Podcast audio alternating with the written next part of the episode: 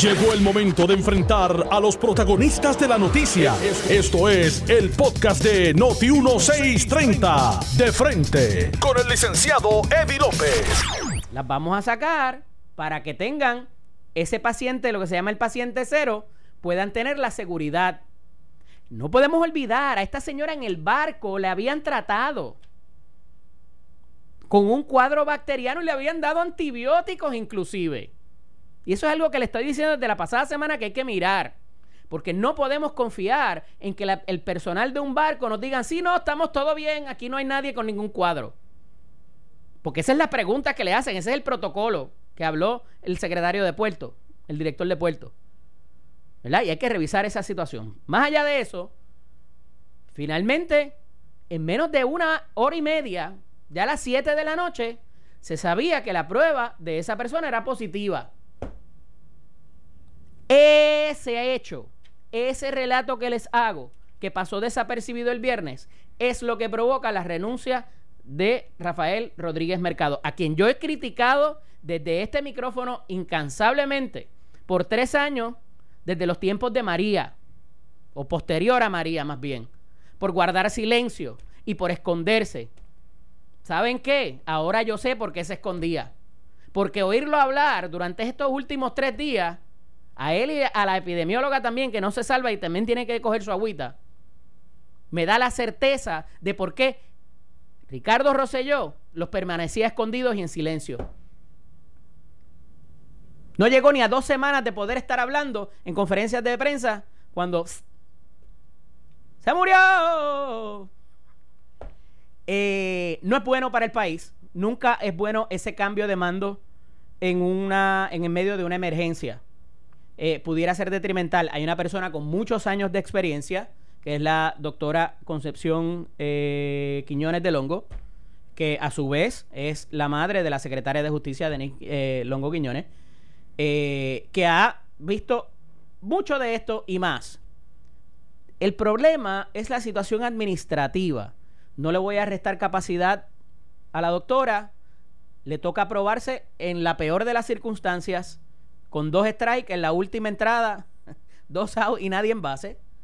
Y ahí tendrá que bregar y ver si las canas finalmente nos pueden ayudar a resolver esta situación. Tiene que haber una, una comunicación excelente, consistente con el CDC de Atlanta y con otras facilidades también. Este asunto no se va a resolver aquí en Puerto Rico. Hay que mirar más allá de. Y disculpa que me haya extendido, pero tenía que, que desahogarme. Zumba. Bueno, Eddie, eh, no podemos pasar por alto que, el doctor Rodríguez Mercado dirigió el Departamento de Salud durante otras crisis que tuvo la isla, ¿verdad? En este momento, tal vez él entendió que su. que, que, le, que le, hacía mayor bien a la isla eh, separándose del puesto de secretario de salud. Eh, actualmente, la, la persona que está dirigiendo el Departamento de Salud a diferencia de conspiracy theories que he escuchado, que dice que son movimientos políticos y otras cosas, es una empleada de carrera y era la próxima en jerarquía, así que era a quien le correspondía eh, sustituir al secretario durante esta ausencia. No sabemos si va a nombrar a otra persona finalmente ella se quede reemplazando al secretario, porque no ha habido ningún anuncio en ese aspecto, entiendo yo, porque la primera prioridad en este momento es atender la crisis por la que estamos atravesando, impedir de alguna manera eh, o a través de todas las medidas que se están tomando agresivas en la propagación del COVID-19, mantener la vida, salud y seguridad de los puertorriqueños eh, de la mejor manera que pueda hacer el gobierno. Así que yo espero que el, resultado de la salida del secretario sea precisamente eso, Eddie, que, que mejoren las medidas que se están tomando, que mejore además la comunicación con el pueblo, ¿verdad? Porque puede estar el departamento haciendo muchísimo si no es comunicado, si no se informa a las personas, esto se presta eh, a especulaciones y a otro tipo ¿verdad? De conspiracy theories que van creciendo como una bola de nieve. Hemos visto como el gobierno ha tomado un rol completamente activo, ha mantenido una comunicación constante con el pueblo. Así que yo lo que le pido a las personas es que escuchen estas conferencias de prensa, se mantengan informados y que sean obedientes con las órdenes que emita el gobierno para evitar que esto del COVID-19 se salga de control en Puerto Rico, como hemos visto que ha sucedido en Italia, en España y en otros países.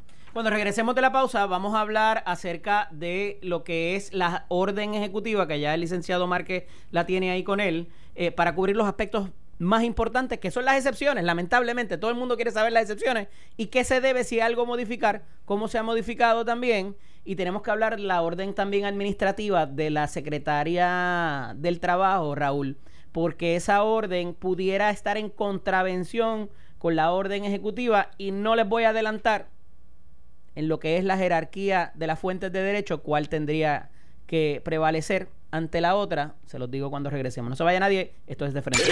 Estás escuchando el podcast de Noti1, de frente, con el licenciado Eddie López. Estamos de regreso aquí en De Frente. Este que les habla el licenciado Eddie López. Me acompaña el licenciado Raúl Márquez. Raúl, le enviamos un fuerte abrazo y una felicitación a Valeria, la hija de nuestro amigo el licenciado Rivera Grau, de allá de, de Caguas, que está, está todo el mundo sin clase, hermano. Tú sabes, hay que bregar con los nenes y entretenerlos. Muchas felicidades a la Este, hija del compañero. El licenciado Frankie Cruz Tejeda dice que eso es un, un castigo cruel e inusitado, exponer a los niños a escuchar de frente, pero todos sabemos ya lo que pensamos de él y de sus opiniones. Saludos a Frankie. Mira, este, dejamos la, la cosa hablando de la, de la orden ejecutiva, que en efecto ayer se eh, emitió, hubo que corregirla en varias instancias por cuestiones de escritura mayormente. Eh, había una referencia que la levanta el Colegio de Abogados que se, se atribuía a que la orden se dictaba en en atención a los artículos 4 y 5 de, de la Constitución, los cuales tienen que ver con la deuda pública, pero eso, pues, ¿verdad? Este, eso pasa en el copy-paste. No obstante, el efecto principal, eh, y como dijéramos el- en el segmento anterior, es que la gente no se eh, reúna, ¿verdad? No se aglomere eh, en un solo sitio, ¿verdad? Eh, entiéndase cines, teatros eh, y todas eh, plazas públicas y demás. Tratar de evitar social. eh, muchas gracias. Ese distanciamiento, provocarlo. Eh, y la realidad es que, pues, eh, hay tantas acepciones donde se puede dar eh, que pudiera considerarse, considerarse prácticamente imposible el lograr ese propósito. Eh, no obstante, pues se empezaron a trabajar con las excepciones. Tienes la orden ahí para Tengo la eh, la parte particular. Luego yo voy a leer una de las primeras modificaciones que se le hizo a ese grupo de personas identificadas como excepciones a que tuvieran que permanecer en su casa sin salir. Tengo la orden por aquí. Eh, ¿qué, qué parte, Eddie, quieres que, que puntualice de la orden? El, el párrafo donde establece las excepciones, lo estaba empezando a leer ahorita. la- la donde sección habla de los bomberos, policías. La sección sexta, ¿verdad? Que dice que, que solo en las siguientes circunstancias eh, podemos salir entre 5 de la tarde, de la mañana a 9 de la noche. Y básicamente lo que dice es que podemos estar fuera para adquirir alimentos, productos farmacéuticos y de primera necesidad, citas médicas, ir a hospitales, laboratorios o centros de servicio médico y hospitalario. Acudir a un lugar de trabajo que según esta orden no se haya ordenado el cierre a los empleados públicos y privados que realizan trabajos esenciales, como nosotros en este caso, ¿verdad? Eh, en los casos de retorno al lugar de residencia habitual en una actividad permitida o para ofrecer asistencia, cuidado, transporte de ciudadanos y ciudadanas de la tercera edad, menores, dependientes, personas con discapacidad o personas especialmente vulnerables que requieran algún tipo de atención médica o profesional. Lo anterior, lo anterior siempre y cuando se tomen las precauciones de prevención de contagio o para acudir a instituciones financieras. Luego, eh, y esto proviene de la propia fortaleza, se hace una. Y esto eh, lo dialogó, de hecho, el licenciado Osvaldo Soto ayer con Alex Delgado en una cobertura que se hizo ayer domingo, la cual felicito porque estuvo muy bien, eh, dado que habían tantas eh, inquietudes en cuanto a la orden dictada. Eh, y se añade, dice, solo pueden transitar en las calles. Estamos hablando de 5 de la mañana a 9 de la noche. El resto del día puede moverse, eh, pero ejerza prudencia de todas maneras, ¿verdad? Personas que van a comprar alimentos carry out o servicarro de 5 de la mañana a 9 de la noche a 9 de la noche. Personas que van a comprar en una farmacia eh, y me. Eh, pu- pude haber sido eh, voy para atrás, voy para atrás, voy para atrás. Aquí estamos hablando de durante el día, de, de, de 9 de la noche a 5 de la mañana, Nadie. Nadie. ¿Ok? En, en el- durante el resto del día, comienzo nuevamente. Personas que van a comprar alimentos carry out o servicarro. Personas que van a comprar en una farmacia, supermercado, gasolinera. Personas que se van a citas médicas a visitar hospitales, laboratorios o centros de servicios médicos.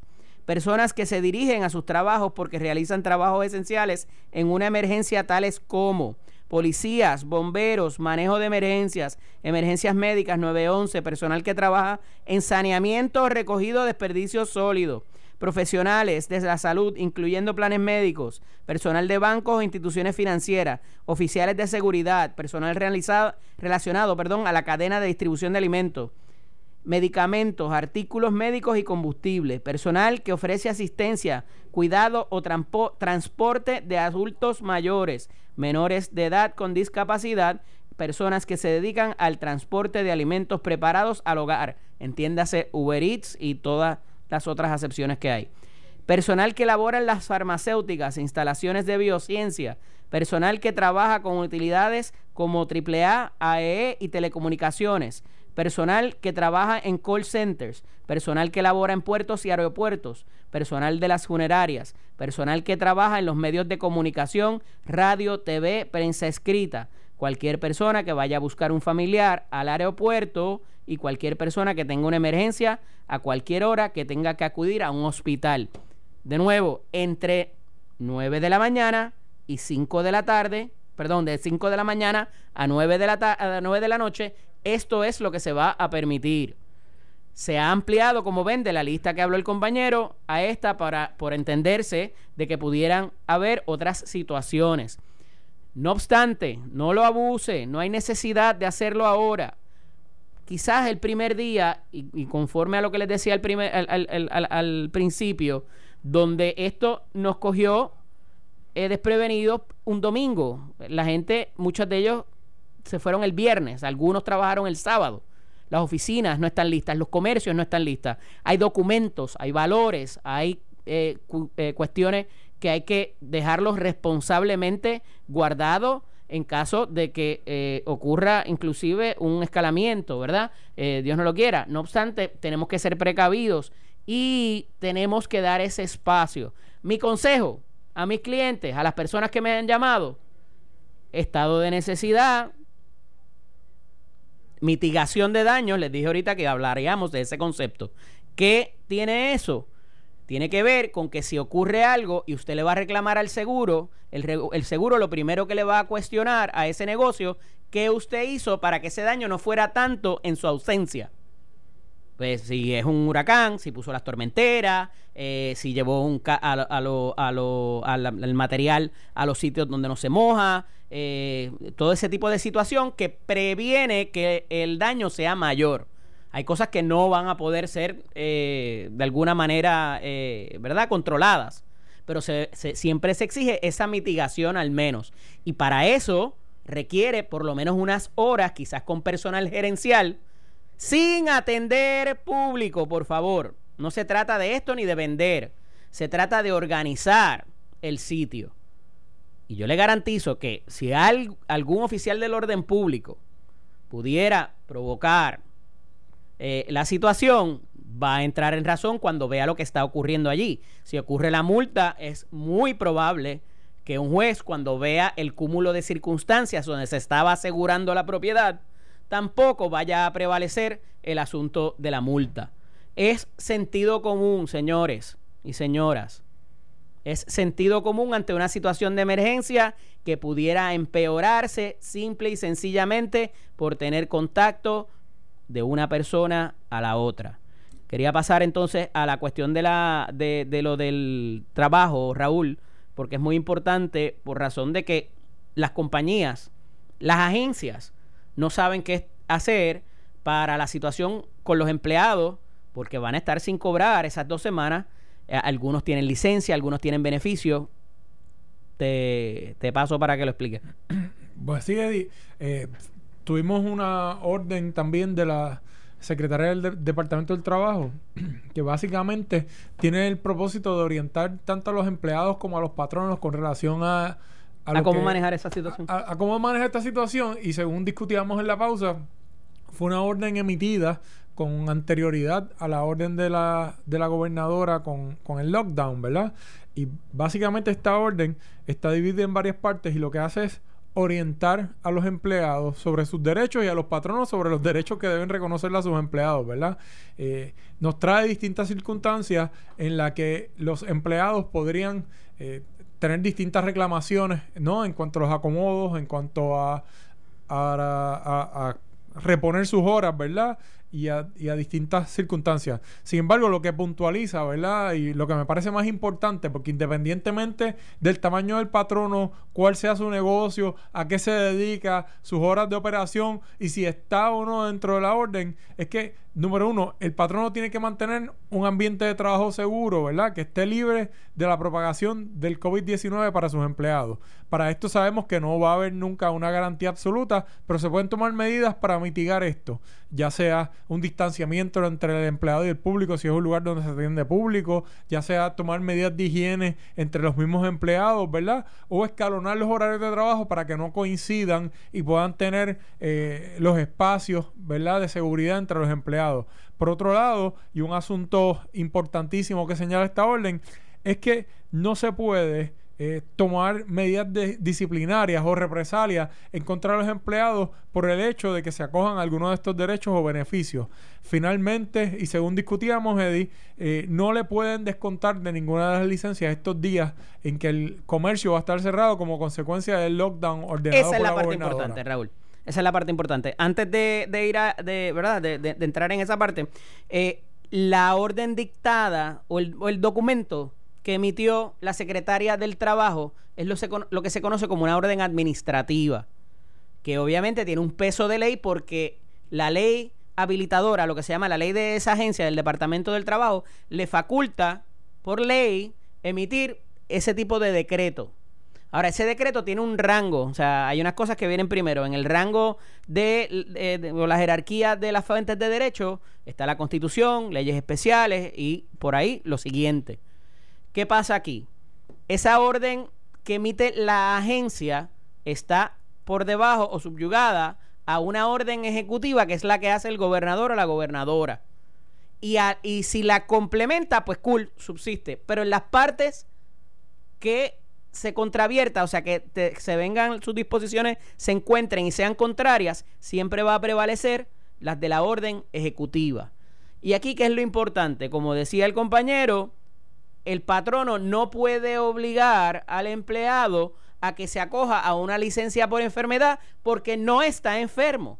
La situación que se está viviendo es el hecho de que hay unas medidas de precaución que impide al empleado llegar a su sitio de trabajo. No hay enfermedad. Ah, digo, pudiera ser, pudiera darse el caso. Pero el de, de ordinario, esa persona no está enferma y no puede acceder. Pudiera incidir sobre sus días de vacaciones. Esa es la menos fuerte para poder cobrar algo porque es algo que tiene derecho. De nuevo, tirarle todo ese peso a un patrono privado o público es muy oneroso en estas situaciones donde también va a tener que haber un pago de alquileres, de utilidades, por más moratorias y cosas que den. Va a ser muy complicado, particularmente para los patronos privados. Entonces, ¿qué hacemos? ¿Le pagamos al empleado venga o no venga? O sea, eh, that's a tall order. O sea, es muy complicado, muy oneroso. Eh, incidimos sobre la licencia de vacaciones, pues es lo menos oneroso para que, para que el empleado pueda pagar. No todo el mundo las tiene. Estamos, como quien dice, comenzando el año, ¿verdad? Eh, ahora no se acumulan tantas. Dos semanas es un montón de tiempo. ¿Qué va a pasar con esas personas? ¿Cómo van a acceder a, a dinero? Hay gente que vive de cheque en cheque, ¿verdad? Eh, es, el caso de muchos de nosotros, eh, eh, pues por, por, por las cosas, en las responsabilidades que tenemos. Entonces, pues va a ser un poco complicado a esos efectos y la orden, para mí, ninguna de las dos cosas atienden lo que es la preocupación de la empresa privada. Y me parece que va a, va a tener que venir algún tipo de ayuda, mucho más allá del desempleo, donde se le pueda lanzar ese salvavidas a ese empleado. ¿Concurre? Sí, definitivamente, Eddie. Eh, eh, es interesante la, la opinión y yo exhortaría a todos los patronos que en este momento deben tener miles de dudas a que lean la opinión de la, de la Secretaría del Departamento del Trabajo, porque como muy bien señalas, no está en el orden jerárquico, no está por encima de la orden de la gobernadora, la suplementa y aclara muchísimas dudas, igual que en cualquier litigio futuro cualquier controversia futura, puede llevarse al tribunal, ¿verdad? Como, no como una fuente de derecho que el juez tiene que obedecer, pero sí eh, se puede tomar en consideración a la hora de resolver la controversia. ¿Qué va a pasar hoy en el Senado de Puerto Rico? Hay sesión ahora en la tarde. Se aprestan a aprobar medidas, no quiero decir controversiales, pero importantes de un álgido contenido eh, en la discusión pública en Puerto Rico hay un caucus previo a lo que va a ser la sesión de hoy. Se van a congregar todos, va a ser virtual. ¿Cómo va a ser eso, Raúl? Eddie, no, no, puede, no puede ser virtual, ¿verdad? Este... La constitución nos dice que no.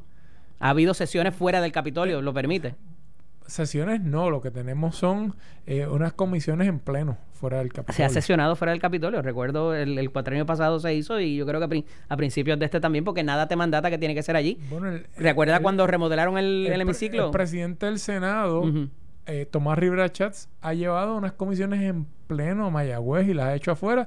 Incluso hubo una comisión en pleno. Hubo una comisión en pleno en Ponce, pero no es una sesión, es la comisión en pleno. Y cuando se estaba remodelando el hemiciclo, se hacían en el Samuel R. Quiñones, que se llama el salón, ¿verdad? Porque está dentro del Capitolio. Incluso hay decisiones del Tribunal Supremo que incluyen los anexos como parte, como parte del, Capitolio, ¿verdad? Así que yo podría extender el chicle hasta los anexos. Eh, no me atrevería a decir Pero que, estén pues dale, vamos a celebrar la sesión allí. Pero, eh, pero exacto. Bueno, podrían estar dentro de sus oficinas, que son anexos del Capitolio. La cosa es no tenerlo todos juntos en el mismo salón. Claro, pero, pero hoy sí. Porque tenemos que dar el ejemplo, mano. O sea. Hoy sí van a estar juntos. Y allí, por lo menos en el, en el, en el hemiciclo del Senado, hay bastante distancia entre escritorio y escritorio de los senadores. Claro que no. Está, claro que no. en la distancia segura. ¿Cuánto hay? Bueno, si estás sentado en tu escritorio Quizás de, de, adelante para atrás, pero hacia los lados. Hacia los lados. Las bancas están cerca. No, tú puedes caminar entre las bancas. Es distinto a la cámara, que las bancas están. Bueno, porque tienes. Caramba, tienes 27, 28 sillas. Allá hay sí, 51. en, el Senado hay más distancia entre una banca y otra. Este, lo cierto, Eddie, es que eh, el, el, ¿Qué hay en el plato? El Partido No Progresista está en su caucus ahora mismo. No ha comenzado la sesión porque estoy monitoreando. Eh, sí va a haber una ascensión. Y ayer hubo una reunión en el Capitolio donde estuvieron presentes. Eh, entiendo que el, doctor presidente del Colegio de Médicos, el presidente de la Comisión de Gobierno, que es Rodríguez Mateo, el presidente de la Comisión de Salud, que es Martínez Santiago, y el presidente del Senado.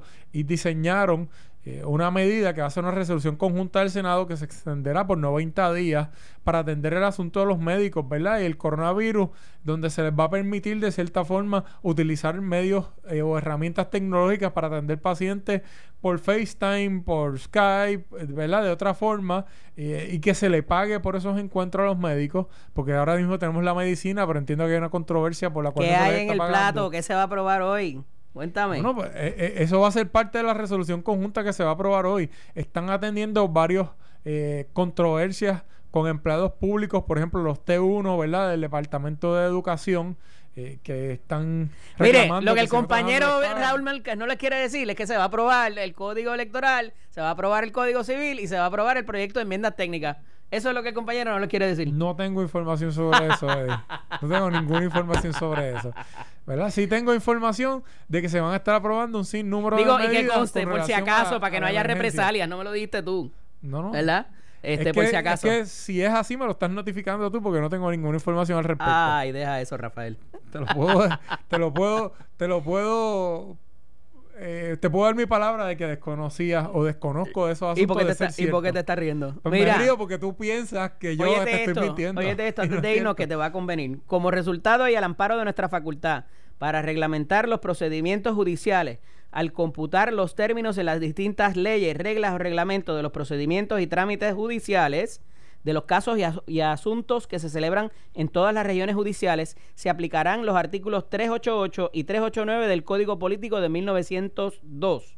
Cualquier término que venza, compañeros abogados, cualquier término que venza durante las fechas del 16 de marzo de 2020, o sea, hoy, hasta el 14 de abril de 2020 se extenderá hasta el miércoles 15 de abril de 2020. Se ordena la difusión inmediata de esta resolución. Lo acordó el tribunal y certifica el secretario de el Tribunal Supremo. Eh, espérate, espérate, espérate. Ah, no, está conforme. Ok, no hubo no hubo eh, Disidencia. ninguna disidencia.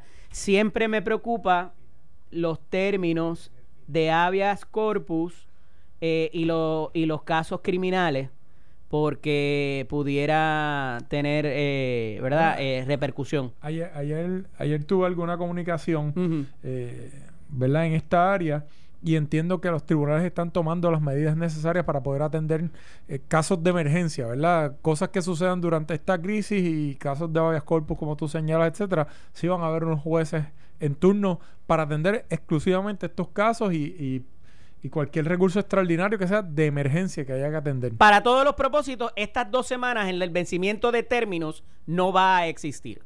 Es como si se hubiese detenido el tiempo y continuaría por ahora el 15 de abril. Para todos los compañeros que están preocupados. Ciertamente. Gracias Raúl por estar disponible.